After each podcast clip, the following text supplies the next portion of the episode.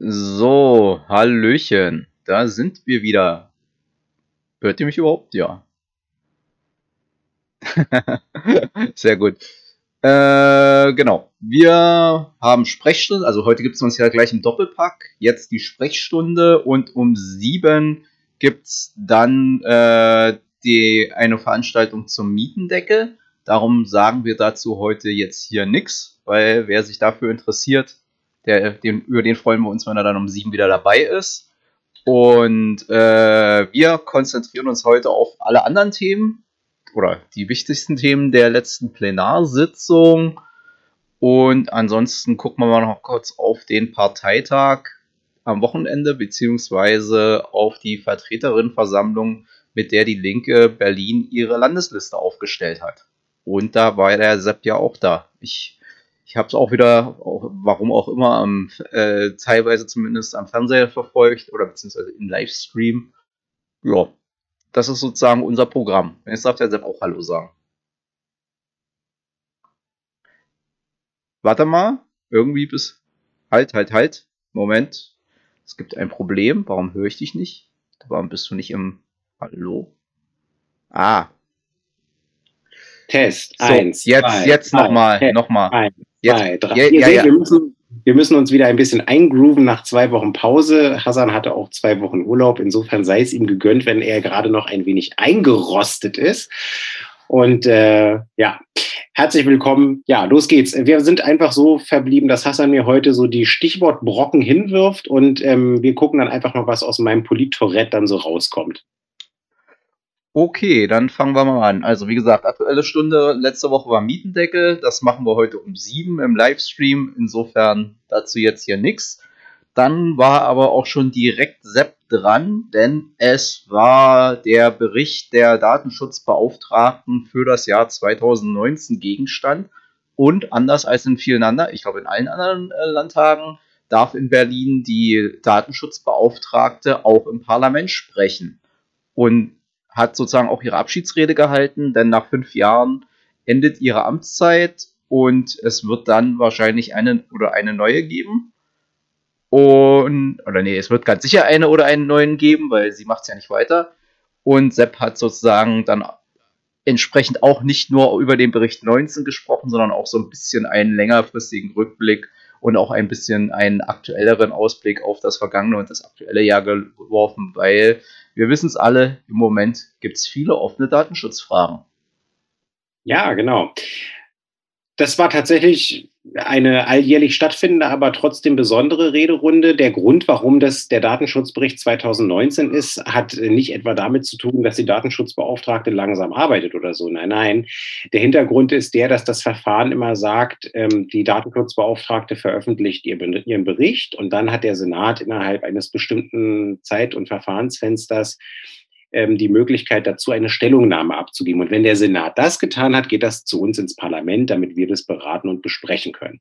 Deswegen also 2019. Der Witz war aber, dass gerade erst vor ein paar Tagen der Datenschutzbericht 2020 veröffentlicht wurde, der allerdings nicht formal Gegenstand der Debatte war.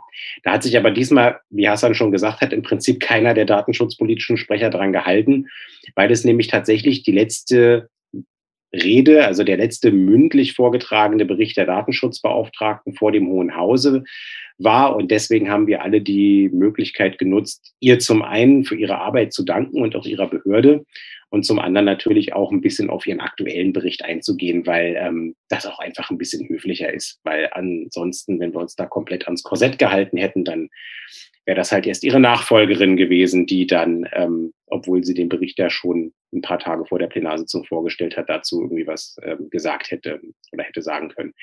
Ja, ähm, was soll ich sagen? Frau Smolczyk hört auf. Das tut sie aber aus eigenem Wunsch heraus. Sie hat es auch selber öffentlich gemacht mit der Pressevorstellung des Datenschutzberichts 2020. Und der Grund ist einfach der, dass sie tatsächlich in ähm, Pension gehen möchte. Sie sieht zwar jünger aus, ähm, als sie in Altersjahren ist. Ähm, da waren noch einige überrascht, haben auch mich gefragt, so, hey, was, die hört auf? Ist sie wirklich schon? Habe ich gesagt, ja, ja, also sie könnte zwar theoretisch noch, ich glaube, ein oder zwei Jahre machen, aber die Amtszeit der Datenschutzbeauftragten, wenn sie äh, gewählt oder wiedergewählt wird, ähm, beträgt fünf Jahre.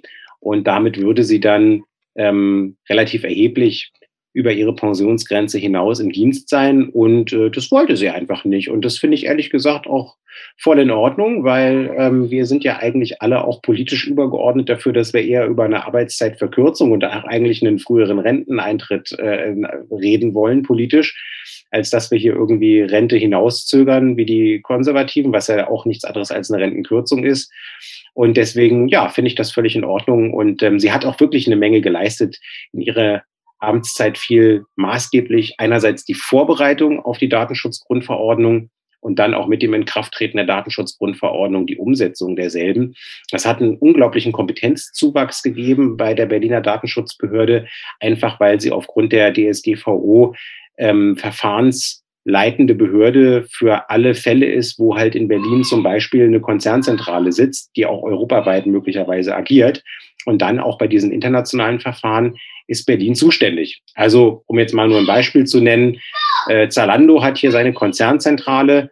Und wenn du, aber agieren ja auch, glaube ich, europaweit. Und wenn du irgendwo in, weiß ich nicht, Barcelona bist und bei Zalando was einkaufst ähm, und hast ein Datenschutzproblem, ähm, dann gibst du das zwar in der dortigen Datenschutzbehörde irgendwie ein, aber das landet dann letzten Endes auf dem Tisch von uns und ähm, muss natürlich auch entsprechend bearbeitet werden. Und auf der anderen Seite, das hat Hassan auch gesagt, und da kommen wir so ein bisschen näher ins Thema, bedeutet ja auch das zurückliegende Jahr nicht nur, Gott sei Dank, das ist vielleicht auch das einzig Positive, was man dieser Dreckspandemie abgewinnen kann, ähm, einen erheblichen Schub an Digitalisierung. Ähm, manchmal auch ein bisschen Häupler die Hopp und notgedrungen, aber ähm, aus der Not sind ja manchmal schon viele Tugenden heraus entstanden. Aber das bedeutet eben auch mehr Digitalisierungsprozesse auf der einen Seite, ziehen eben auch Datenschutzkonsequenzen äh, nach sich. Entweder Probleme oder auf jeden Fall, dass man datenschutzkonforme Lösungen bastelt. Und darüber haben wir gestern gesprochen. Ein Positivbeispiel kann ich herausheben. Das ist die Entwicklung der Corona-Warn-App gewesen. Ähm, da ist es ja wirklich gelungen, frühzeitig die Datenschutzbehörden von Bund und Ländern einzubeziehen. Die Corona-Warn-App hat, glaube ich, roundabout 70 Millionen Euro gekostet, ist aber auch ein komplett öffentliches Ding. Also ähm, ist nicht irgendwie von einem Startup oder so entwickelt worden, sondern von vornherein als eine äh, Warn-App der öffentlichen Hand.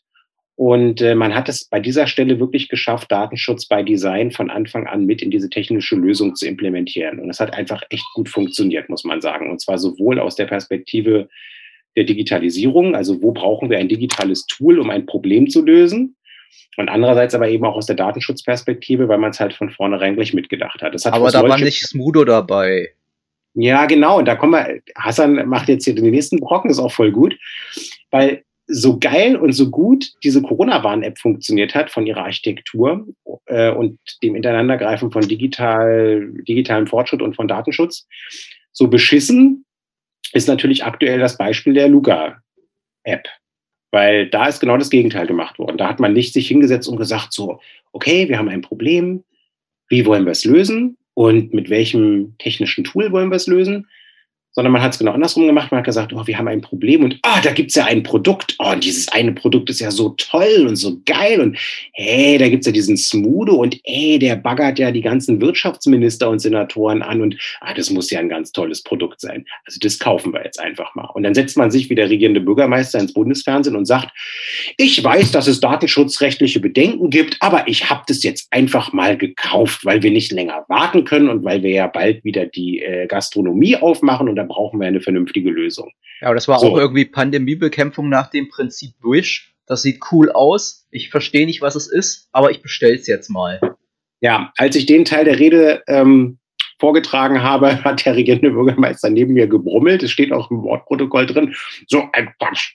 Ich habe dann kurz überlegt, ob ich ihn nochmal direkt adressiere ähm, und ihn dann irgendwie bitte, wenn er meint, dass das Quatsch ist, irgendwie mal hier zu erklären, warum die Datenschutzbeauftragte am Montag im Datenschutzausschuss ähm, auf meine Frage hin zwei Dinge mitgeteilt hat, nämlich erstens, ja, es gibt aktuell noch einen Zitat bunten Strauß von ungelösten datenschutzrechtlichen Problemen mit der Luca-App und zweitens mitgeteilt hat, ja, es gibt eine Datenschutzfolgeabschätzung, die haben wir gerade bekommen, äh, aber erst kürzlich und wir haben die auch noch nicht komplett prüfen können. Und drittens, die SORMAS-Schnittstellen der Gesundheitsämter sind aufgemacht worden, Stand letzter Woche, und die Luca-App ist bereits an die Gesundheitsämter angeschlossen worden obwohl es diesen bunten Strauß ungelöster datenschutzrechtlicher Fragen gibt und obwohl die Datenschutzfolgeabschätzung durch die Aufsichtsbehörde noch nicht durchgearbeitet und äh, entsprechend äh, kontrolliert wurde. Also genauso, wie man es halt eben nicht machen sollte. Naja, was jetzt da jetzt noch offen ist, ist die Einsichtnahme in den Vertrag. Den habe ich ja angefordert als Mitglied des Hauptausschusses und ähm, ich hoffe, dass ich den in dieser Woche mir angucken kann.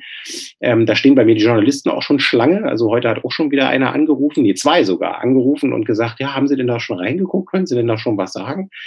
Ähm, kleiner Fun-Fact voraus. Also ähm, ich werde mir das angucken, aber ob ich darüber was sagen darf, weiß ich noch nicht. Das hängt davon ab, ähm, wie das Ding eingestuft ist. Ähm, und im Zweifelsfall gilt das, was für die Geheimschutzräume immer gilt. Äh, man darf im Zweifelsfall ähm, nur etwas darüber sagen, was man nicht in der, in der Akte oder in dem Dokument gesehen hat, als darüber, was man darin gesehen hat, abhängig vom Einstufungsgrad. Aber das machen wir dann noch an anderer Stelle. Letzter Punkt. Ähm, da wurde es auch ein kleines bisschen witzig, aber witzig ist es eigentlich nicht. Also nur die, die Sachverhalte sind so ein bisschen aus dem Leben gegriffen und witzig. Äh, ich habe ja gesagt, dass ich Optimist bin und dass ich als Optimist jedes Jahr den Datenschutzbericht aufschlage und mir ganz fest sage, dieses Jahr wird kein Kapitel zur Polizei und zur Polizeidatenbanken drinstehen. Jedes Jahr sage ich mir das. Die Innenbehörde hat die Fehler bestimmt abgestellt jedes Jahr machst du den Datenschutzbericht auf und es gibt ein dickes Kapitel über Polix, die Polizeidatenbank mit illustren Beispielen. Ähm, zwei habe ich auch in der Rede genannt, die nenne ich jetzt auch hier. Ähm, ein Datenschutzverstoß bestand zum Beispiel darin, dass ein äh, Polizist den ähm, nicht dienstlichen Zugriff auf die Polizeidatenbank benutzt hat, um alles Mögliche über seine Nachbarn in Erfahrung zu bringen, um ähm, diese Informationen auf Vorrat zu speichern und dann bei potenziellen Nachbarschaftsstreitigkeiten gegen seine, mit, äh, gegen seine Anwohner, Nachbarn, Mitbewohner verwenden zu können, ähm, was er auch tat. Ähm, das hat die Datenschutzbehörde rausgefunden und hat ein entsprechendes Bußgeld und Disziplinarverfahren ähm, ein, eingeleitet bzw. einleiten lassen. Ähm, wir warten noch, wie das ausgeht. Und die zweite Geschichte, Hassan, da musst du jetzt ganz stark sein. Wenn du am Daten bist, immer fragen, äh, ob das möglicherweise eine Polizistin ist, mit der du dich datest, weil wenn du dich mit einer Polizistin datest, könnte es sein, dass sie ebenfalls nicht dienstlich auf die Polizeidatenbank zugreift und in Erfahrung bringt, wo denn, also wer denn, wenn, wenn du die Namen genannt hast, und wo denn deine Ex-Freundinnen leben. Ähm, und dann nicht nur das, sucht sie diese auch zu Gesprächen auf. Ähm, so ist es nämlich eine, ist es nämlich jemandem passiert. Das ist genau das Ding gewesen. Äh, Polizistin äh, sucht sich alle Ex-Freundinnen des aktuellen Freundes raus und besucht sie persönlich zu Hause und führt mit ihnen ein Gespräch. Da wäre ich ja mal gern Mäuschen gewesen, was das für Gespräche gewesen sind. Also es mhm. klingt total lustig, aber es sind natürlich ganz harte Datenschutzverstöße mit hoheitlichen polizeilichen Datenbanken. Das geht natürlich überhaupt nicht. Und ähm, ja, äh, ich kann euch auch aus der Untersuchungsausschussarbeit sagen, Breitscheidplatz, da muss noch einiges gemacht werden. Also äh, wie oft da der eine Polizist, weil es irgendwie an dem einen Terminal ein technisches Problem gibt, irgendwie seine Polix-Kennung, also sein Passwort rausgibt an einen Kollegen und dann arbeitet der unter dessen Kennung äh, am Rechner und das System denkt aber, das ist jemand ganz anderes und äh, kannst du hinterher alles nicht mehr kontrollieren, wer da welche Einträge oder Löschungen gemacht hat. Also es ist alles, ich sage nicht, dass das alle machen, ja, aber es ist auf jeden Fall ein, ein erhebliches Problem. Naja, ich wollte gerade fragen, weil also in, aus der Vergangenheit hatte man ja teilweise echt den Eindruck, die Zugänge zu diesen vertraulichen Datenbanken hängen in manchen Wachen an der schwarzen, an der schwarzen Wand und wer Bedarf hat, greift halt zu. Und äh, hinterher kann dann keiner mehr sagen, der oder die ist es gewesen und der oder jene ist es gewesen. Also du hast ja gerade schon von Datenschutz per Default gesprochen, beziehungsweise Datenschutz per Design. Und bei manchmal oder im Moment hat man ja bei der Polizei tendenziell eher den Eindruck, da ist äh, Macht, Machtmissbrauch qua Institution angesagt. Ja, und das waren jetzt, wie gesagt, nur die vermeintlich lustigen Beispiele der ganz unlustige Aufhänger schon aus dem letzten Datenschutzbericht äh, war ja der, und da äh, ist dann auf jeden Fall Schluss mit lustig, äh, dass äh, ein Polizist äh, Polix-Daten verwendet hat, um sie an rechtsextreme Strukturen außerhalb der Polizei zu spielen. Und daraufhin sind dann entsprechende Morddrohungen und ähnliches an diese Leute ergangen. Und zwar mit einem Informationsinhalt, den man auch nur aus der polizeilichen Datenbank haben kann. Davon ist ähm, Janine Wissler, unsere Parteivorsitzende in Hessen betroffen gewesen. Davon ist Anne Helm, meine Fraktionsvorsitzende hier aus dem Berliner Abgeordnetenhaus betroffen gewesen und auch Leute aus Neukölln, die dort in der ähm, antifaschistischen und antirassistischen Szene unterwegs äh, sind. Also ähm, da arbeiten wir auch weiter dran und ähm, es zeigt sich einfach, dass es gut ist, die Kompetenzen der Datenschutzbehörde weiter zu stärken. Und es zeigt sich auch, dass es goldrichtig war, dass wir den Polizei- und Bürgerbeauftragten per Gesetz installiert haben und dann auch hoffentlich demnächst möglicherweise auch zusammen im Paket mit der Datenschutzbeauftragten der neuen wählen werden. Da sind wir übrigens auf der, ähm, auf der Suche als Koalition. Das werden wir auch noch seriös ähm, ich hoffe, so noch vor der Sommerpause irgendwie hinkriegen, auf jeden Fall vor der Wahl.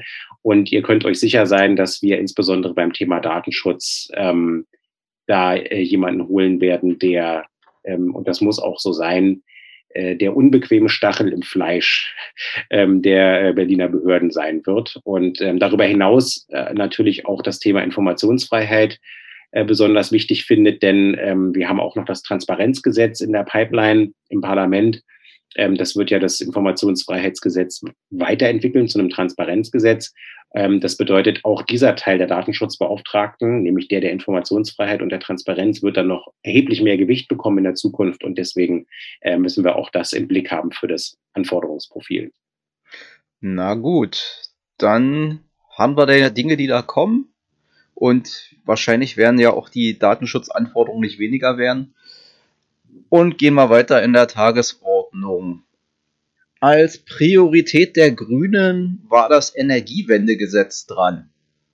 Da muss ich gestehen, da habe ich dann nicht mehr wirklich aktiv zugehört, sondern war irgendwie mit hier Büro- und Papierkram beschäftigt. Insofern kannst du da jetzt voll erzählen, wie es war und ich bin total fasziniert und überrascht. Ja, nee, das können wir so ein bisschen skippen. Wir können ja nachher, wenn wir über die Landesvertreterversammlung reden, nochmal über das Thema Klimaschutz ähm, und Energiewende und ähm, Ökologie reden, wenn wir über eine der wichtigen ähm, Personalentscheidungen sprechen werden. Das müssen wir jetzt nicht am Beispiel von diesem Gesetz machen. Okay. Dann, äh, das kann man auch skippen, würde ich sagen, weil das ist halt Quatsch von der AfD gewesen. Dann war auf Antrag oder äh, auf Wunsch der FDP die Priorität wir reden mal über den Al-Quds-Marsch, hm. den jährlichen, der leider in Berlin stattfindet. Aber nicht nur hier. Ah, das war tatsächlich eine, ja, da muss ich mich wirklich äh, ein bisschen versuchen zu sortieren. Also gut gemacht, äh, gut gemeint und schlecht gemacht wäre noch der äh, sanfteste Begriff, der mir einfallen würde oder die sanfteste Redewendung. Ähm, eigentlich war das tatsächlich äh, ein grottenschlechter Tagesordnungspunkt. Worum geht's? Ihr wisst ja, einmal im Jahr meldet, ähm, melden Antisemiten in Berlin, aber auch überall in allen möglichen anderen Städten den Al-Quds-Marsch an, wo sie letzten Endes ähm, antisemitische Parolen schmeißen und irgendwie ähm, den Untergang des Staates Israels äh, proklamieren und dem Staat Israel sein Existenzrecht abschwören. Ähm, ich glaube, da musst du mich nochmal korrigieren, mein lieber Historiker, aber 1989 oder so, ne, hat diese komische Geschichte ähm, ihren Lauf genommen. Irgendwann der ähm, Ayatollah. Weil der Ayatollah das ähm, ausgerufen hat. Und ja, seitdem ist es wie Scheiße am Schuh, kriegst du nicht weg. Ähm, jetzt ist die Situation die, dass äh, natürlich alle Demokraten ähm, und äh, geschichtsbewussten Menschen insbesondere diese Demonstration in Berlin ähm, extrem abstoßend finden und ähm, sie politisch bekämpfen und auch für falsch halten. Aber es handelt sich halt eben immer noch um eine Demonstration, um eine Versammlung, die dem Grundrecht auf Versammlungs- und Meinungsfreiheit, also den kollektiven Kommunikationsgrundrechten unterfällt. Und ähm, jetzt ist die FDP auf die Idee gekommen, und es ist doppelt unsinnig, in dem Parlament einen Antrag zu stellen, der den Innensenator auffordert, diese Versammlung zu verbieten. So. Und jetzt äh, dröseln wir das mal kurz auseinander, warum das doppelter Schwachsinn ist. Erstens haben wir eine Gewaltenteilung. Und in der Gewaltenteilung machen die Parlamente die Gesetze und die Exekutive führt die Gesetze aus. und die Judikative entscheidet hinterher ähm, im Zweifelsfall, äh, ob die Gesetze richtig ausgeführt wurden, ob die Gesetze selber richtig sind ähm, äh, oder ob sie falsch angewandt wurden und äh, klärt dann irgendwie, wer äh, Recht oder Unrecht hatte oder wie, inwieweit Recht oder Unrecht hatte. Insbesondere natürlich, wenn es um Versammlungsbeschränkung geht. Ja, da ist die Verwalt das Verwaltungsgericht in erster Instanz und dann das UVG zuständig. Und wenn es ganz hart wird, auch ähm, die Bundesgesetze beziehungsweise das Bundesverfassungsgericht. So, und ähm, in dieser Aufgabenteilung hat dieses Abgeordnetenhaus letzthin erst, nämlich im Februar, das seinerseits Erforderliche getan. Es hat nämlich ein vollständig neues Versammlungsfreiheitsgesetz für das Land Berlin erlassen, bei dem wir, ihr wisst es, die Federführung hatten und ich ähm, einen ganz maßgeblichen Anteil ähm, auch an dem konkreten Ausformulieren des Gesetzes und auch an dem Formulieren der Begründung. Und wir waren natürlich clever und haben uns auch die äh, Tendenzen äh, im Versammlungsgeschehen angeguckt und auch was so an Rechtsprechung ergangen ist. Und natürlich haben wir uns auch angeguckt, an welchen Stellen, nach unserer Auffassung jedenfalls, ähm, wir zumindest hart an der Grenze segeln dessen, was noch von der Meinungsfreiheit gedeckt werden kann. Und wir haben in dem zentralen Beschränkungs- und ähm, Verbotsparagraphen auch eine mögliche, ein Regelbeispiel, eine mögliche Ermächtigungsgrundlage reingeschrieben, die es erlaubt, Versammlungen zu beschränken oder im allerschlimmsten Fall auch ähm, zu verbieten, die äh, volksverhetzend sind, ähm, wo zum Hass aufgestachelt wird oder auch die ähm, Bezug nehmen auf internationale Kampagnen. Und in dieser kampagnenhaften Art und Weise eben ähm, antisemitisch sind, volksverhetzend und das, was ich alles so aufgezählt habe. Das heißt, wir haben das getan, was wir tun können als Parlament. Wir haben äh, ein Gesetz erlassen. So. Und es ist nicht Aufgabe des Parlamentes, wenn es schon ein Gesetz gemacht hat, dann auch noch in einem normalen Antrag der Exekutive vorzugeben, wie sie dieses Gesetz anzuwenden hat. Das ist Aufgabe der Exekutive. Und dann im Zweifelsfall der Judikative zu entscheiden, ob das auch richtig angewandt wurde. Also das ist schon mal der eine Punkt, warum dieser Antrag äh, von der FDP und auch von der CDU ähm, einfach nicht zustimmungsfähig ist. So, und das Zweite, das kommt noch hinzu, ähm, ich finde, das, es, es gehört sich auch nicht als Parlament, das zu tun. Also als Parlament quasi ähm, on top zu einem Gesetz, was man ohnehin erlassen hat, ähm, quasi die politische Willensbekundung abzugeben, dass man diese eine ganz konkrete Demonstration unbedingt ähm, verboten haben möchte. Weil wenn wir das tun würden und die Versammlungsbehörde würde das wirklich verbieten oder hart beschränken, dann hätte das Verwaltungsgericht möglicherweise, wenn dagegen ähm, geklagt wird, nochmal einen zusätzlichen Ansatzpunkt ähm, zu sagen, ähm, nee, äh, das äh, Verbot oder die Beschränkung weise ich zurück, denn hier wurde tatsächlich versucht, und das darf man grundsätzlich nicht, Verbot des Einzelfallgesetzes, ähm, ähm, durch, den, durch, den, durch das Parlament und durch das Gesetz, was das Parlament erlassen hat, ähm, wirklich ein, ein, hartes Einzelfallverbot aufzustellen. Um nicht falsch zu verstanden, äh, verstanden zu werden, ähm, ich äh, will die Al-Quds-Demonstration da auch nicht haben. Ich finde das auch äh, ätzend. Aber es ist immer die Frage, ob die sich eben noch im Rahmen des rechtlich Zulässigen bewegen. Und wenn sie das tun, dann genießen sie, ob uns das gefällt oder nicht, halt eben das Grundrecht auf Meinungs- und Versammlungsfreiheit. Was ich den viel besseren Weg finde, ist, und dazu können wir an der Stelle auch heute mal ermuntern, ähm, geht einfach zu den angemeldeten Gegendemonstrationen und macht den ähm, Antisemiten dort klar, dass ihre Position erstens nicht gewünscht ist und zweitens in einer krassen Minderheit in dieser Stadt ist. Das glaube ich viel wichtiger. Ähm, und ähm, so müssen wir auch das Versammlungsrecht verstehen. Es ist im Zweifelsfall eben das steckt die Spielregeln ab und das Spielfeld ab für den friedlichen Meinungskampf. Ähm, und das gehört dann eben auch dazu, dass man Position und Stellung bezieht, äh, gegen Meinungen, ähm, die wirklich hart erträglich oder eigentlich auch inhaltlich unerträglich sind, aber von der Meinungsfreiheit gedeckt sind. Und da muss man halt eben klar machen, dass man, dass man in der Mehrheit ist. Also für mich ist das ja ehrlich gesagt auch wieder so ein bisschen ein Beispiel für die ideologische Degeneration der FDP.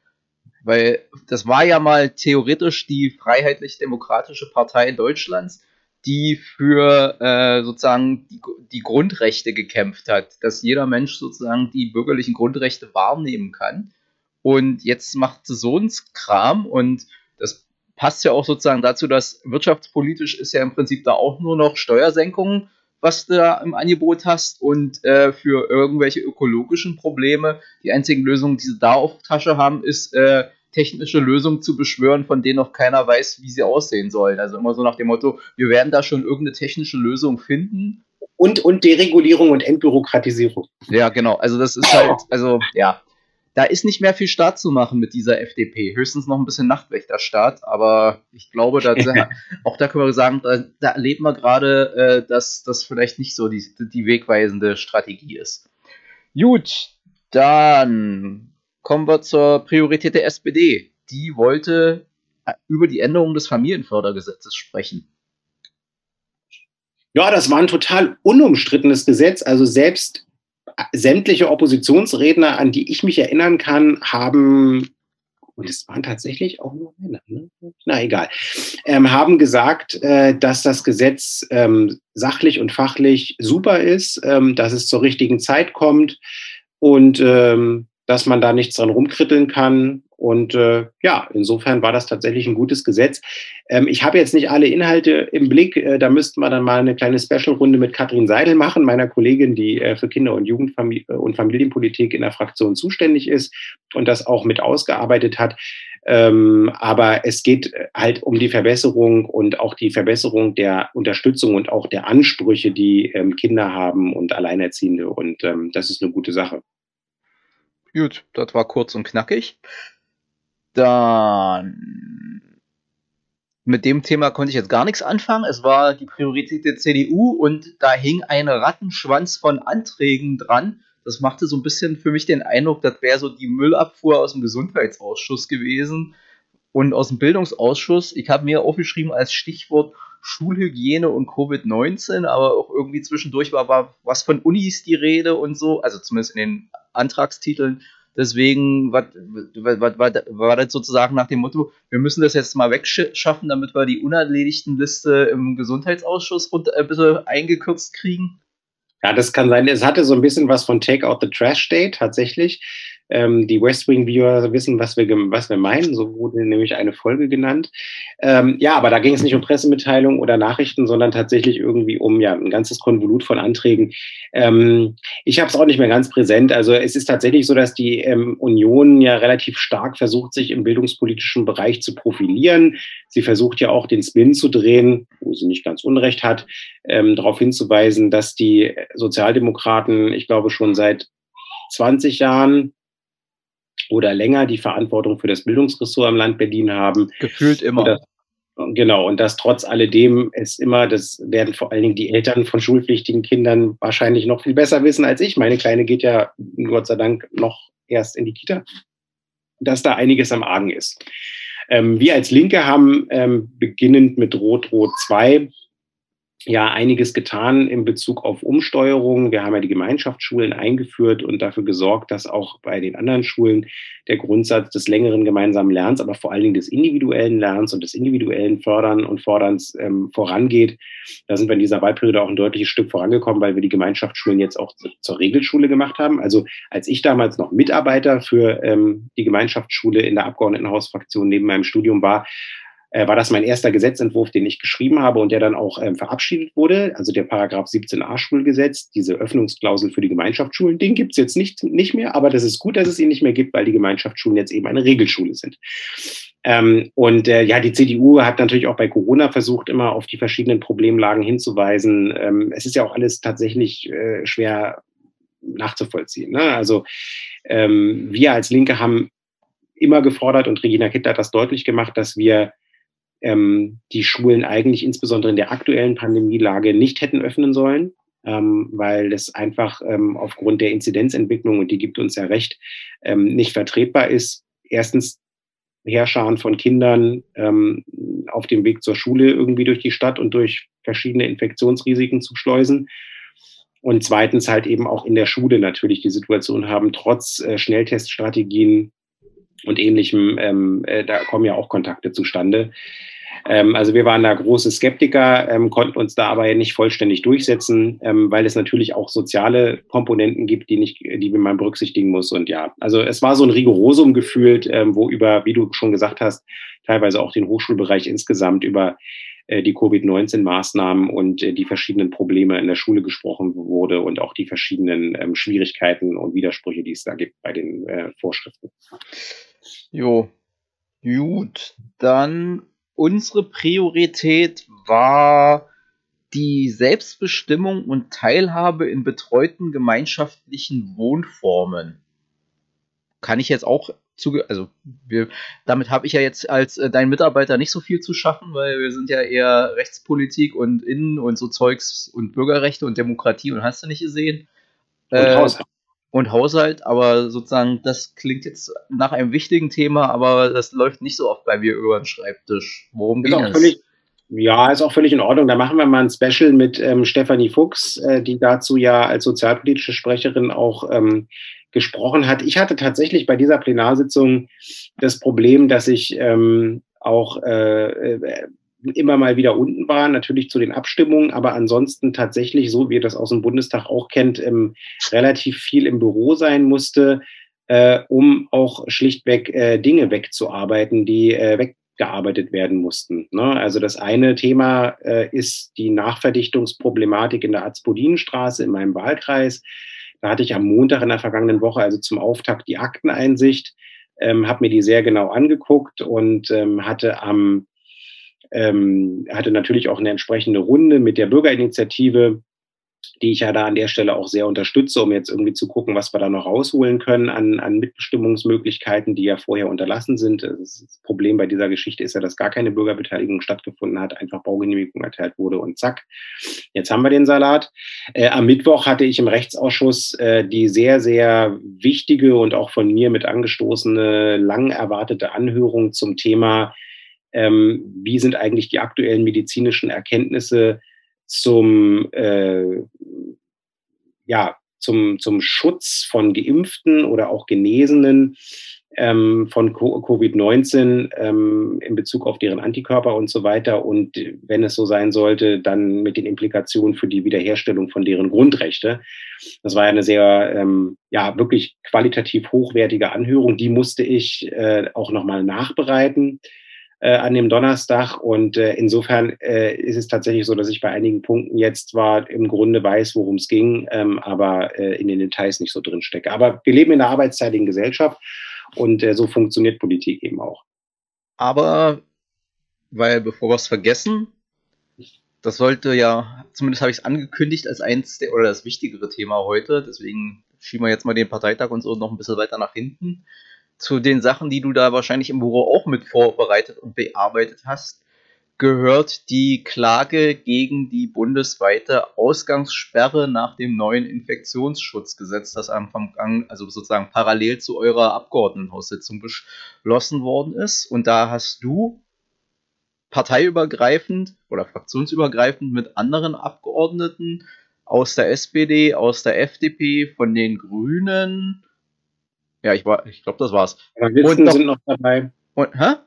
Journalisten sind dabei. Genau, also, also ich meine jetzt, also es sind noch viele andere Leute dabei, ja. aber sozusagen von denen aus dem Abgeordnetenhaus und mit Anne Helm habt ihr da beim Bundesverfassungsgericht Verfassungsbeschwerde eingereicht, weil ihr sagt, das geht so nicht, das ist kein, keine angemessene und keine nützliche Maßnahme, zumindest, also das Verhältnis sozusagen stimmt nicht, indem hier Eingriffe in Grundrechte gemacht haben werden. Und da muss ich sagen, da war ja direkt bei uns auf allen Kanälen schon wieder die Deppenparade angetreten. Also ich habe da auch kein, ich habe ich hab da echt auch keine Geduld und kein, äh, kein Verständnis mehr für, weil du bist, du wirst sozusagen, haben wir ja schon öfters gesagt, zerrieben zwischen denen, die sagen, äh, Masken tragen ist schon im Prinzip Verstoß gegen die Menschenwürde und denen, die sagen, scheiß auf die Grundrechte, äh, wir, wir stellen am besten Selbstschussanlagen auf die Straße, damit alles leer ist, damit wir, also wir kennen jetzt hier kein Maß und keine Mitte mehr in der Bekämpfung der Pandemie und jetzt ist hier sozusagen Endkampf angesagt.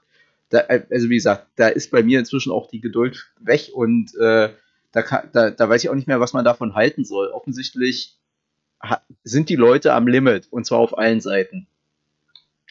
Ja, genauso wie du es beschrieben hast, ist es. Das ist ja im Moment sowieso bei den äh, Covid-19-Maßnahmen so, dass man genau eigentlich zwischen diesen beiden Polen, wenn man nicht einen der beiden Pole selber angehört, ähm, ja, droht zerrieben zu werden. Ähm, aber so ist es halt eben oft, wenn es darum geht, äh, Politik zu machen, die differenziert und äh, die halt auch verhältnismäßig ist und die halt auch äh, den Gesundheitsschutz auf der einen Seite, aber eben auch äh, die anderen Grundrechte auf der anderen Seite ähm, in den Blick nimmt, weil anders äh, geht es auch nicht an der Stelle. Also ja, warum haben wir Verfassungsbeschwerde eingelegt? Ähm, der Bundestag und der Bundesrat haben in der äh, vergangenen Woche in einem Tempo, wie es selten stattfindet bei der Gesetzgebung, den Paragraph 28b des Infektionsschutzes, des Infektionsschutzgesetzes ähm, neu in das Gesetz eingefügt. Ähm, das ist die sogenannte Bundesnotbremse. Und ähm, der Hintergrund oder der Grund, warum das gemacht wurde, ist relativ leicht erklärt. Ihr erinnert euch alle noch an diese Ministerpräsidentenkonferenz, auf der es ähm, zu keinem Ergebnis, beziehungsweise jedenfalls nicht zu dem Ergebnis gekommen ist, das Angela Merkel gerne gehabt hätte. Und ähm, unmittelbar danach ähm, hat sie und dann auch die CDU, CSU und SPD-Bundestagsfraktionen ähm, tatsächlich gesagt, ich überspitze das jetzt mal ein bisschen, okay, wir werden jetzt in den Fragen, wo es nicht zu einer Einigung im Föderalismus gekommen ist, ähm, die Bundesländer einfach mal entmachten und das selber regeln. Und zwar direkt im Gesetz, ohne dass es einer weiteren Ausführung bedarf. Und das ist krass, ähm, weil das legt zum einen die Axt an an unser föderales System. Das vergessen ja immer viele. Wir sind ähm, eine Demokratie, aber wir sind eben auch eine Föderation, wir sind eine Bundesrepublik. Und äh, der Artikel 8, äh, 80 Grundgesetz besagt, dass ähm, dann, wenn der Bund die Gesetzgebungskompetenz für eine Materie hat, kann er davon Gebrauch machen, keine Frage. Er kann auch weitgehend davon Gebrauch machen. Aber für die Umsetzung der Gesetze sind grundsätzlich, das ist die Spielregel, die Länder zuständig. Das ist der erste Punkt. Und der zweite Punkt ist, es ist auch grundsätzlich so, dass wenn man Gesetze erlässt, dass man ähm, in einem Gesetz den, den Rahmen steckt, die wesentlichen Punkte regelt. Aber dass man der Exekutive, also bei der Ausführung der Gesetze, und das machen dann ja in der Regel die Landesregierungen, also die Bundesländer, dass man denen eben auch trotz alledem noch Spielräume lässt bei der Umsetzung.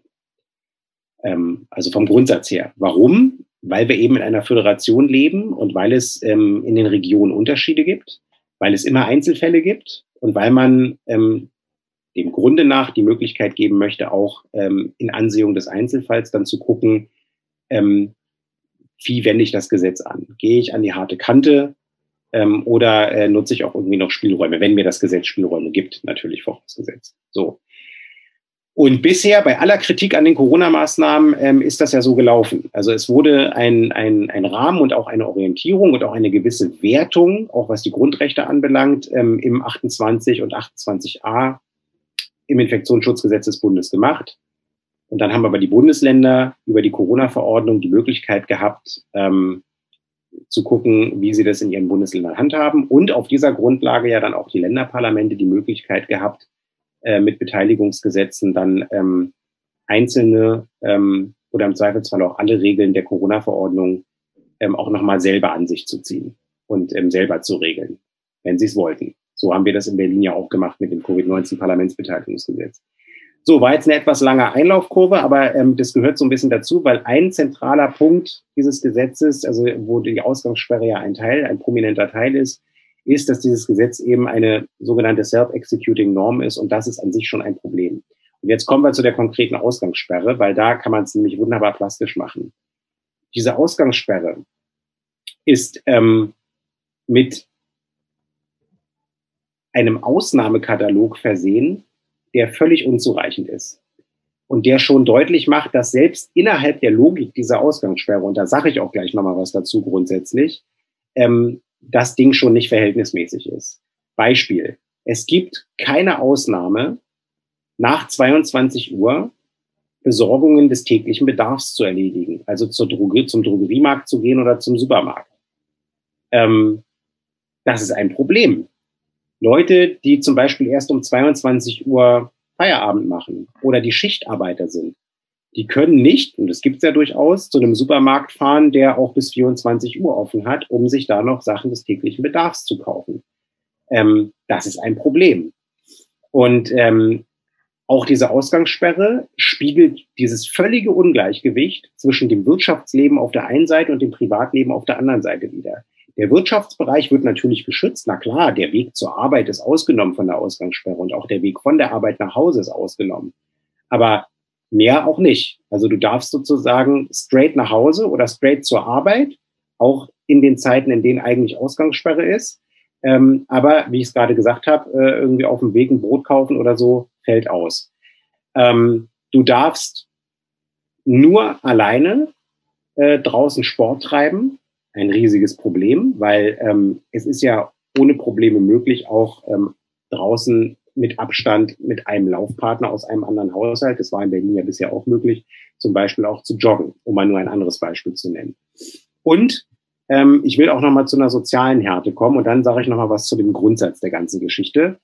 Eine soziale Härte besteht auch darin, dass in diesem Gesetz drinsteht, dass die Ausgangssperre für die eigene Wohnung beziehungsweise den gewöhnlichen Aufenthalt gilt und den dazugehörigen befriedeten Bereich.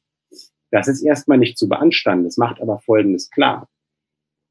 Ähm, wenn ihr das Glück habt, ähm, wie Hassan zum Beispiel, der ähm, in, eine Wohnung, in einer Wohnungsbaugesellschaft wohnt, äh, wo ein Innenhof, glaube ich, zu deinem, äh, oder zumindest ein grüner Hof äh, und ein etwas weitläufiger Hof äh, zu deiner Wohnung zählt. Also wo ähm, Bäume sind, wo Wiese sind, wo vielleicht sogar ein Spielplatz aufgebaut ist oder ähnliches ähm, dann gehört das zum befriedeten Bereich. Dann kann Hassan ähm, äh, nicht nur auf seinen Balkon raustreten, sondern dann kann er, wenn er möchte, auch zur Zeit der Ausgangssperre und ihm die Decke auf den Kopf fällt oder er frische Luft schnappen will oder sich ein bisschen bewegen will oder was auch immer tun will, Sterne angucken, dann kann er das tun, weil das gehört zum befriedeten Bereich. Da kann ihm nach dem Gesetz keiner was gegen sagen.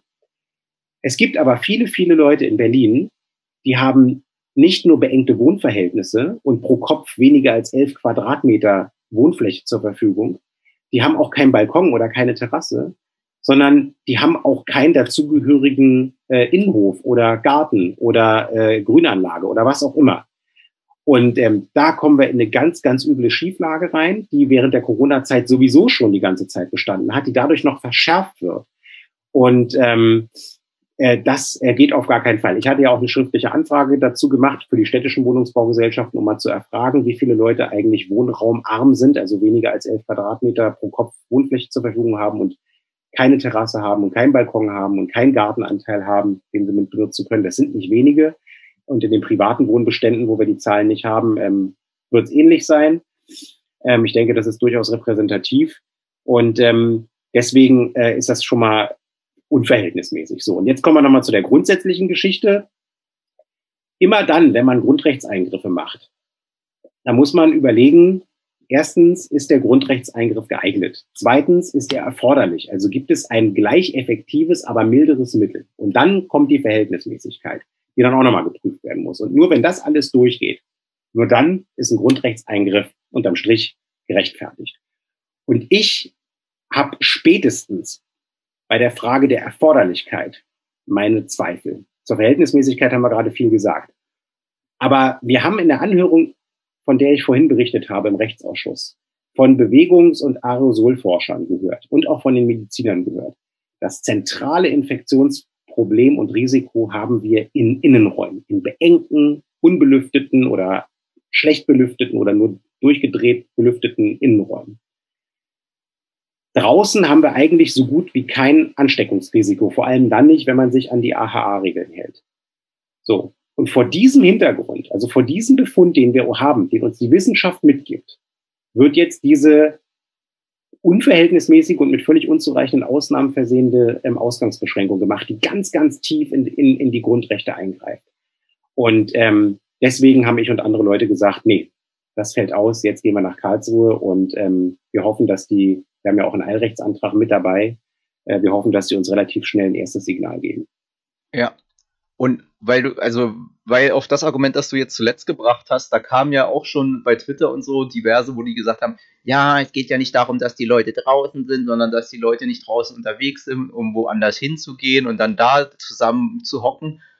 was aber halt ein völlig bescheuertes Argument ist, weil wenn du bewusst die Regeln missachtest, dann nimmst du auch das in Kauf, beziehungsweise dann bist du halt eben 21.55 Uhr bei deinen Kumpeln zum Saufen, sitzt dann mit den 15, 15 Leuten da in der Butze oder so und äh, torkelst dann ab 5.05 Uhr besoffen wieder nach Hause. Also wer sozusagen sagt, es ist mir alles hier wurscht, der ignoriert dann das, auch das, beziehungsweise findet dann auch Mittel, das zu umgehen. Und das hat ja zum Beispiel auch die Heute-Show ganz lustig gemacht am Freitag und haben das illustriert. Jetzt, jetzt wird sozusagen ab, äh, ab 22 Uhr wird dann mit Bier gejoggt sozusagen. Dann, dann, dann bist du halt nicht unterwegs zu deinen Kumpeln zum Saufen, sondern bist joggen und äh, als Herausforderung schleppst du halt das kleine Fässchen mit.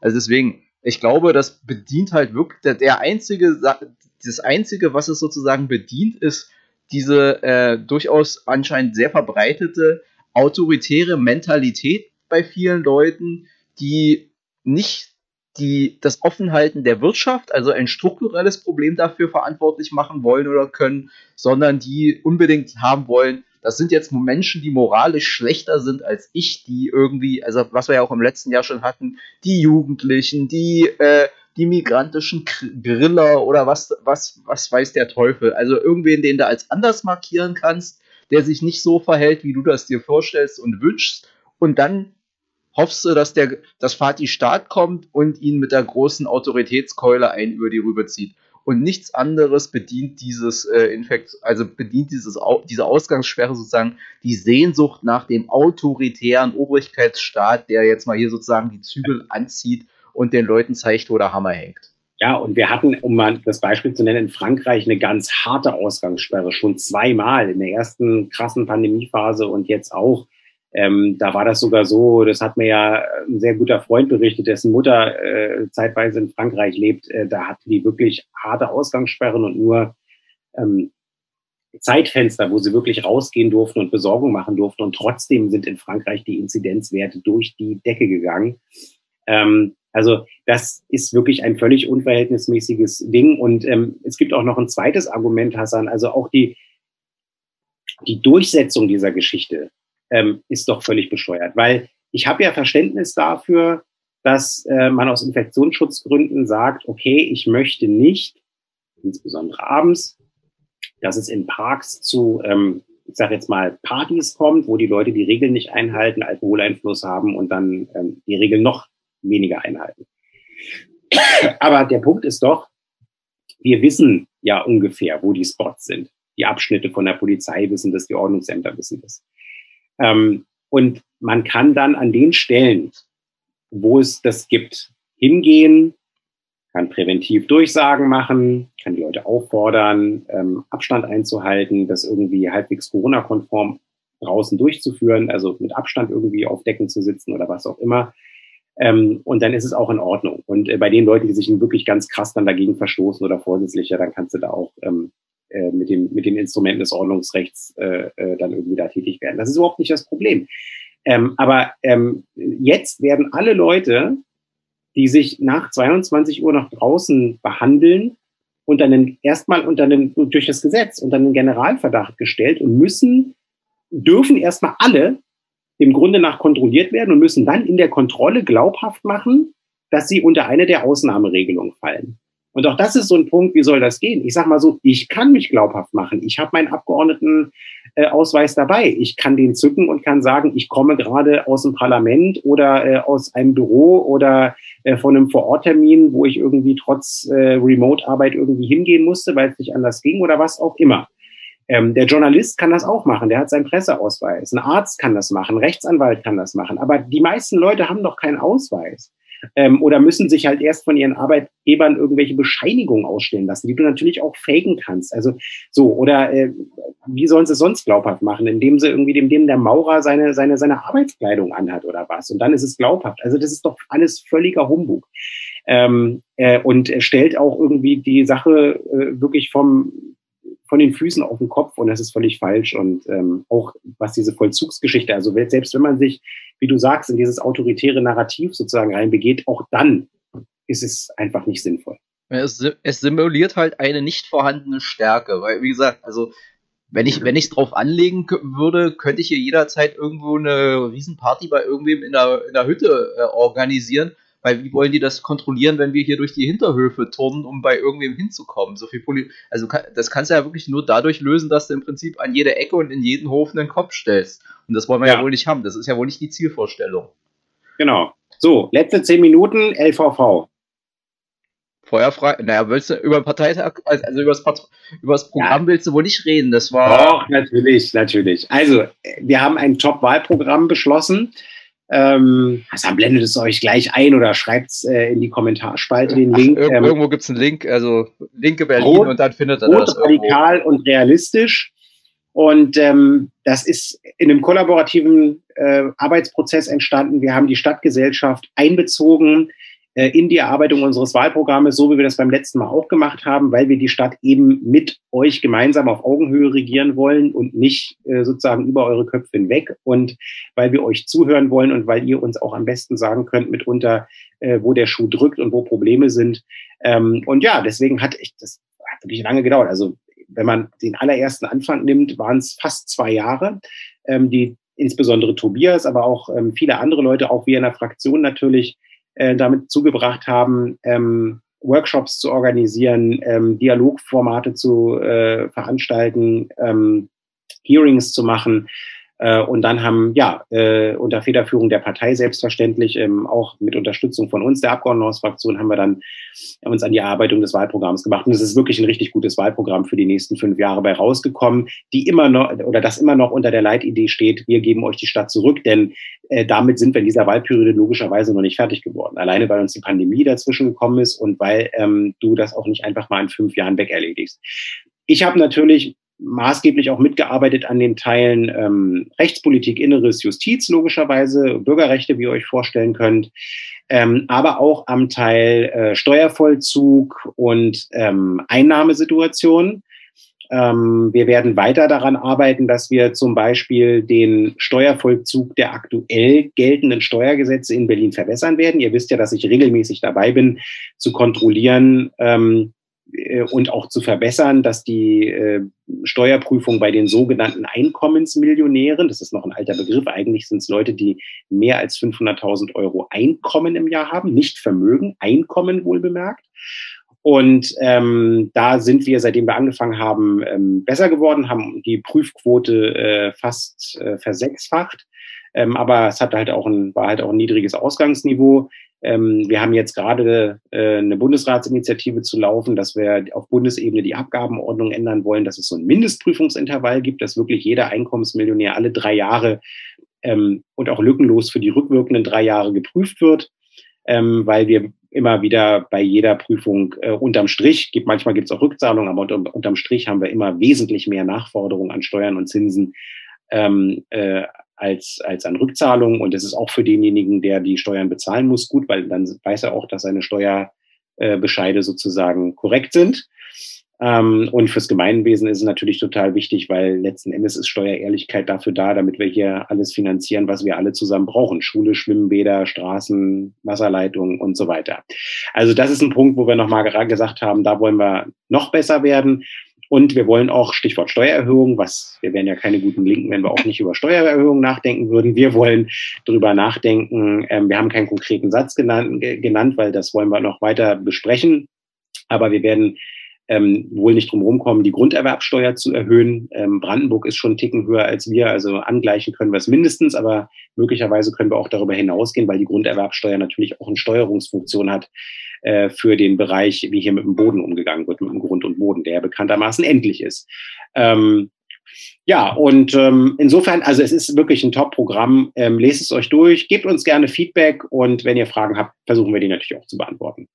Aber, das hat ja Klaus gesagt, äh, in seiner Bewerbungsrede dann auf den äh, Spitzenplatz, denn Klaus Lederer, unser Kultursenator und Bürgermeister von Berlin, ist ja auch Spitzenkandidat bei uns für den Wahlkampf und er hat in seiner Rede gesagt, am 26. September kommt es darauf an, dass es in Stadt und im Land einen Wechsel gibt, weil soziale Politik nur auf einer Ebene wird nicht reichen, um die jetzt anstehenden Herausforderungen in unserem Sinne, das heißt im Interesse der Menschen, und zwar nicht nur derer, die sich das leisten können, sich pro Jahr 800.000 für 800.000 eine schwarze Partei zu kaufen. Hallo Herr Kröner. Ähm, dass das sozusagen notwendig ist, dass wir da ein gutes Ergebnis im Bund und im Land Berlin haben werden. Und dann können wir sozusagen auch drüber nachdenken, wie wir unsere Programme äh, ordentlich durchsetzen und um, durch, äh, umsetzen können. Ganz genau. Aber damit sind wir ja dann bei der LVV. Genau, damit sind wir bei der LVV, weil ähm, du brauchst natürlich gute Inhalte, keine Frage. Und du brauchst aber äh, Geschlossenheit und du brauchst aber halt eben auch Personal, was die Inhalte umsetzt. Und ähm, das haben wir mal wieder dadurch getan, dass wir eine Landesliste aufgestellt haben, keine Bezirkslisten, so wie ähm, FDP, SPD und CDU, ähm, haben wir uns halt eben seit 2001 erneut für eine Landesliste entschieden.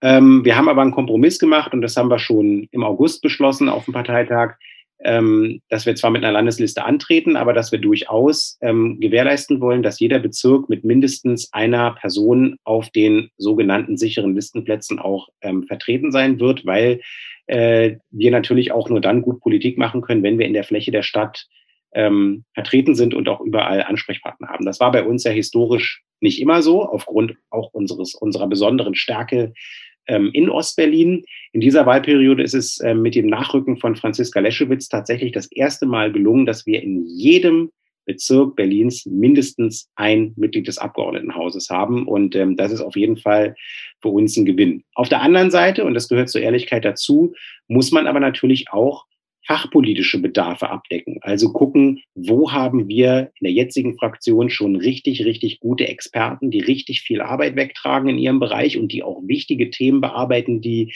nicht nur für die gesamte Partei, sondern auch für die Gesellschaft, auch für unsere Wählerinnen und Wähler wichtig sind.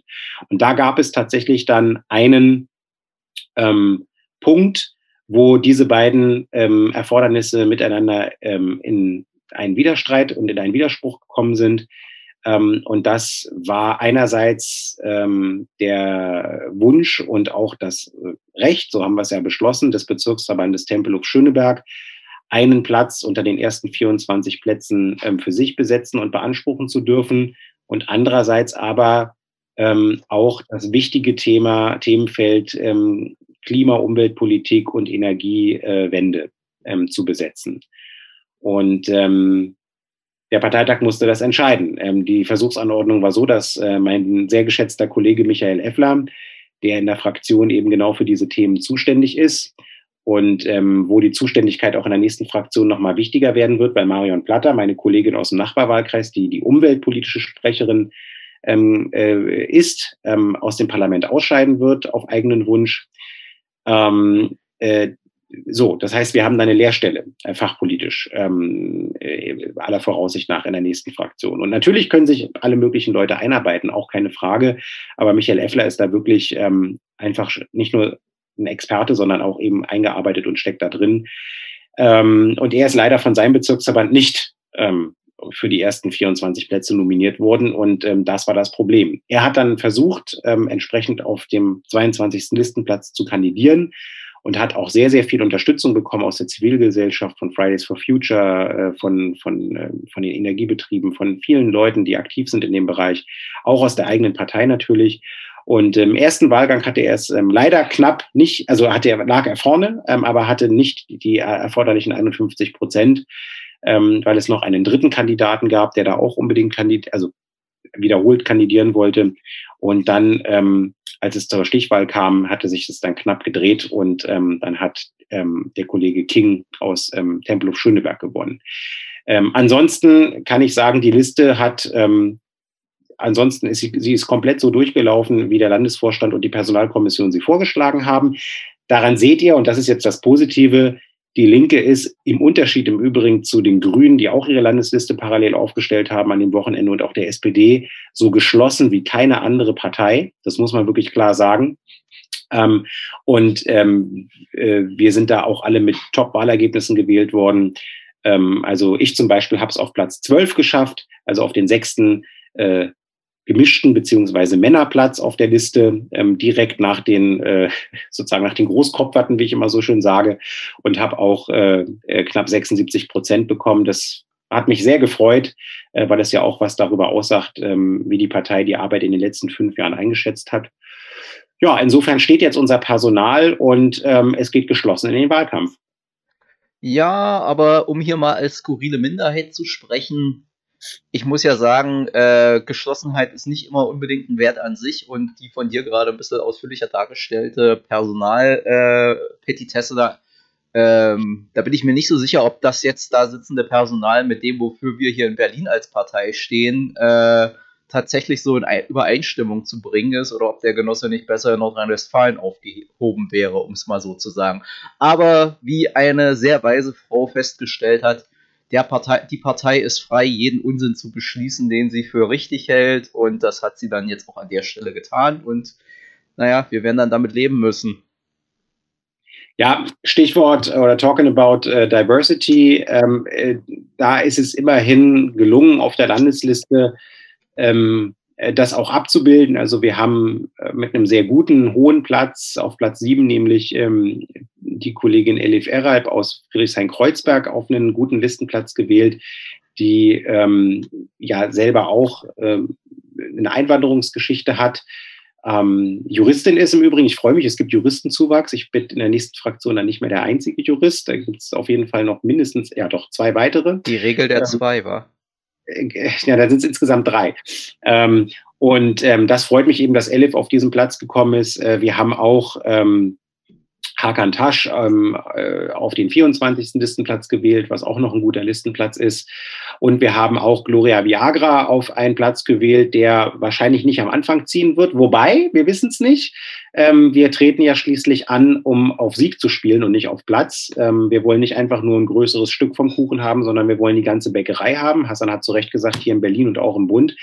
Ähm, und wir wollen ja so stark werden, dass Klaus regierender Bürgermeister wird. Und dann müssen wir mal gucken, wie gut das Wahlergebnis dann ist. Auf jeden Fall werden wir die Wahl zu einer richtigen Mietenwahl machen. Ähm, und äh, das machen wir dann gleich in der nächsten Veranstaltung ähm, wir brauchen jetzt den Mietendeckel bundesweit. Und ähm, das Scheitern des Mietendeckels hat ja eben auch gezeigt, und das war Thema auf dem Parteitag, ähm, wer hier eigentlich äh, für die Mieterinnenrechte streitet und wer nicht.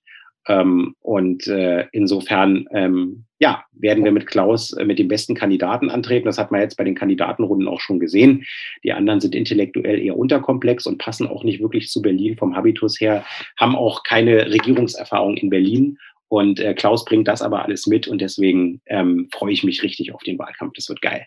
Du hast übrigens noch einen vergessen, äh, den Ferrat, der auf der 14 äh, ja, natürlich. kandidiert. Und äh, da ich, der ist ja auch Direktkandidat in Neukölln und ich kann mir vorstellen, das wird da ein lustiger Wahlkampf. Am geilsten fände ich es ja, wenn er im Wahlkreis von Kutte Wanzner äh, antreten würde. Aber der ist in, in, in äh, Friedrichshain-Kreuzberg. Ach so, ach man, ja trotzdem, ich finde das, ich finde das Prinzip, kann man das nicht mal organisieren, Kutte Wanzner gegen Ferrat auf dem, auf dem Podium? Einfach so, mal zum Gucken, wie es ausgeht. Das kriegen wir hin. so. Gut, dann sind wir durch. Genau. Und äh, wie gesagt, äh, wer noch was zum Mietendeckel hören will, vor allen Dingen dazu, wie es jetzt weitergeht und vor allen Dingen auch, darum machen wir das so ein bisschen kurzfristig. Also ich habe ich habe am Donnerstag davon erfahren, dass es das geben wird. Ähm, heute. Äh, es soll vor allen Dingen auch darum gehen, die Frage zu klären, wie Menschen, die nicht in der Lage waren, äh, aus unterschiedlichsten Gründen das Geld, das sie durch unseren Mietendeckel eingespart haben, zur Seite zu legen und wo jetzt die Vermieter ankommen und das, äh, die Miete nachfordern, äh, wie die davor geschützt werden können, da jetzt auf den Mietschulden sitzen zu bleiben oder am schlimmsten sozusagen dann äh, die Räumung zu bekommen. Da gab es ja durchaus auch äh, Eigentümervereinigungen, die direkt Handreichungen rumgeschickt haben, so nach dem Motto, wo, wo so ziemlich deutlich schon durch, nicht durch die Blume kann man mehr sagen, deutlich gemacht worden ist, wenn er, wenn er schon mal immer einen loswerden wolltet, jetzt habt ihr die Chance dazu. Und äh, das findet sozusagen hier bei uns auf dem Facebook-Kanal mit, äh, mit der Staatssekretärin für Wohnen statt und wir fangen um 19 Uhr an und wie gesagt, wer Lust hat, kann sich dazu schalten. Und bis dahin gehe ich jetzt noch mit meiner Familie Abendessen. Deswegen winke, winke. Gut, bis gleich. Tschö. Tschö.